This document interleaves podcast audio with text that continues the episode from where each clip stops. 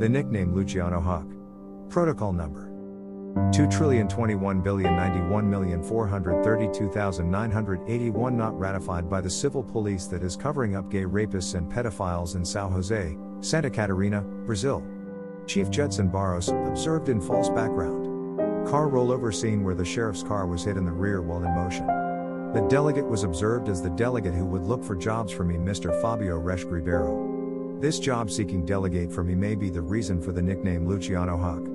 Criminals spied on the cases of Chief Judson Barros, targeting his death, obstructions in justice, and making money off criminals with obstructions in justice. Like an animal crawling around its prey, a gay rapists and pedophiles investigated the social circle of work of Chief Judson Barros, and even family members. Women and men in the delegate's social circle were investigated. The influences came from people close to the delegate Judson Barros. There are intrigues, slanders, the fact that they influence the delegated social circle, proves that they actually produce the fake scenes for the aforementioned purpose.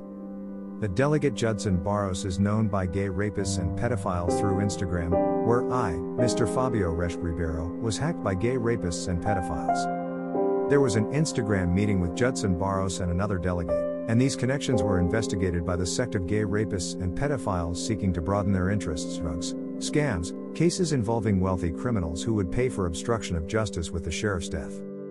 The delegate who spoke to Judson Barros on Instagram was influenced to block me on Instagram. Several authorities that appeared in the Instagram feed were influenced.